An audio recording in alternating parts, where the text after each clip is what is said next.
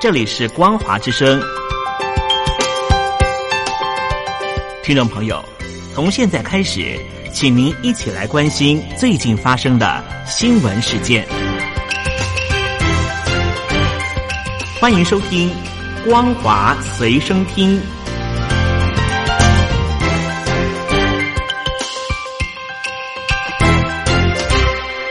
旁的听众朋友，您好，欢迎收听《光华随身听》，我是嘉玲。我们来关心最近发生的新闻。路透报道，美国总统川普政府即将宣布，中国大陆八十九家航太等领域的企业和解放军有关，将限制这些企业购买多种美国商品与技术。如果美国商务部拟定的这份名单公布，可能导致美中贸易关系更紧张，并对出售民用航空零组件给大陆的美国企业与其他产业造成伤害。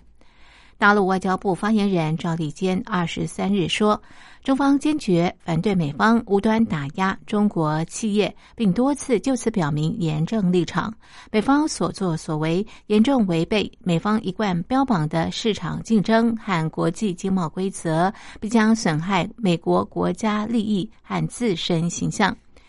列入这份名单的大陆企业包括与波音和空中巴士竞争的中国商用飞机，以及中国航空工业集团有限公司与其十家关系实体。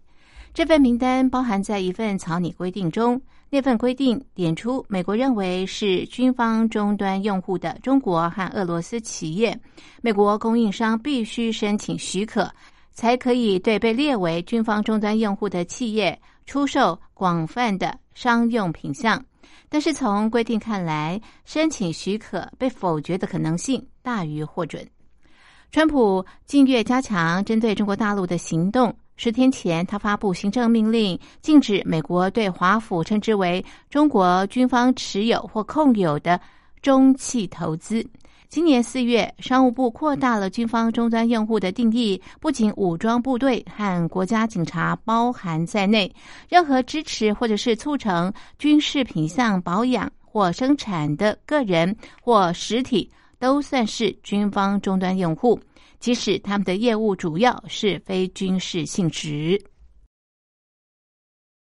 英国药厂阿斯特捷利康二十三日宣布。初步资料显示，与英国牛津大学合作研发的新冠肺炎疫苗平均保护率是七成，但是如果微调接种剂量，保护率可以达到九成，而且没有严重的副作用。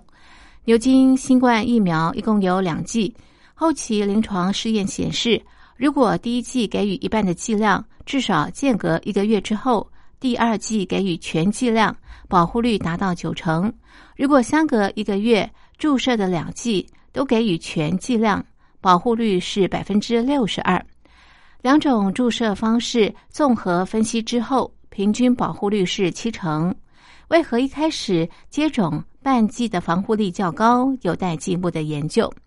阿斯特捷利康执行长苏伯科说：“今天是我们抗疫的重要里程碑。这款疫苗显示的效力和安全性，确认它对新冠病毒非常有效，并将对这次的公共卫生紧急事件产生立即影响。”英国首相强生说：“临床试验证实牛津疫苗如此有效，这消息非常令人振奋。”临床试验在英国和巴西进行，一共有两万多人参与。注射两剂疫苗的受试者当中，有三十人染疫；注射安慰剂的受试者当中，有一百零一人染疫。美国辉瑞和莫德纳公司的新冠疫苗保护率都达到百分之九十五。牛津疫苗只有七成。BBC 指出，牛津疫苗既是胜利，也令人失望。不过，辉瑞疫苗必须存放在摄氏零下七十五度及低温，莫德纳疫苗在摄氏零下二十度环境可以保存六个月，放在一般冰箱能够保存一个月。牛津疫苗则是能够在普通冰箱环境，也就是摄氏二到八度保存至少六个月，意味牛津疫苗更容易配送。此外，牛津疫苗便宜得多。前学生组织香港众志的三名成员黄之锋、林朗彦、周婷被控去年包围香港警察总部，分别被控伤或他人明知而参与组织，以及明知而参与未经批准集结等罪。三人都先后承认控罪，法院押后下周三判刑。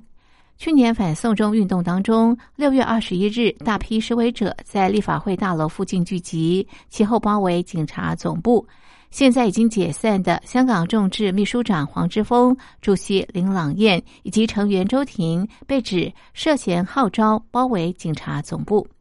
三人分别被控伤或他人等罪名。黄之锋面对三项控罪，他承认煽惑及组织未经批准集结两罪。至于参与未经批准集结罪，则获不提证供起诉。林朗彦则是承认煽惑一罪。周庭早前已经承认煽惑及参与未经批准集结两罪。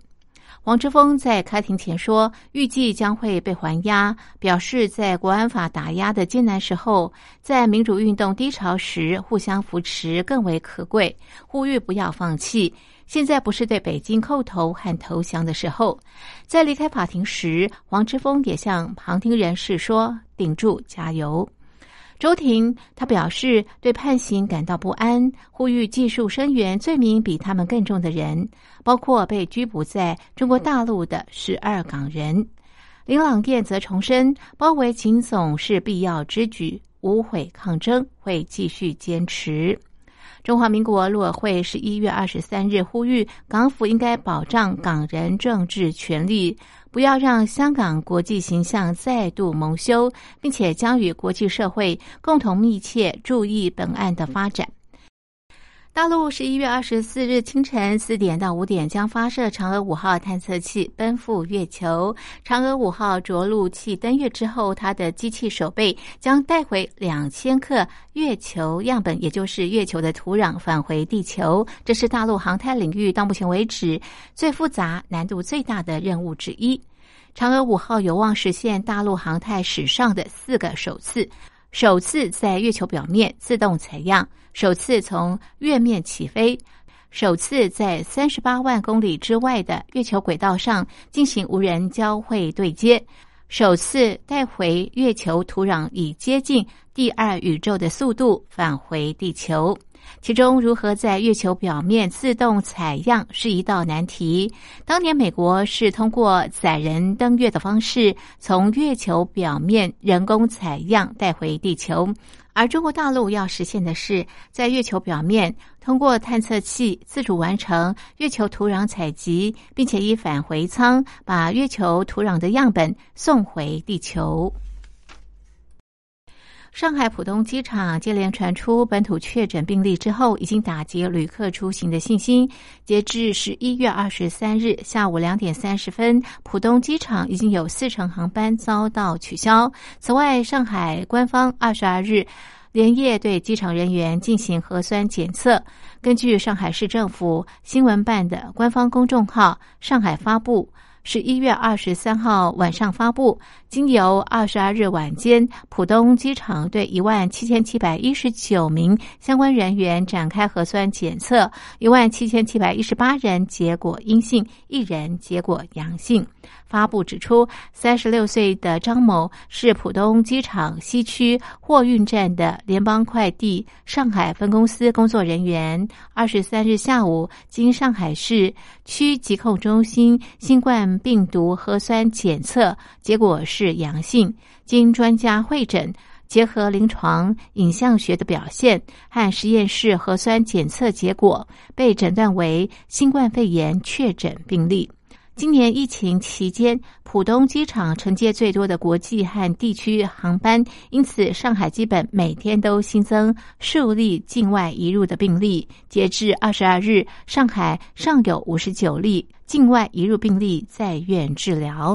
以上是本节的光华随身听，谢谢您的收听，我们下次同一时间继续在空中相会。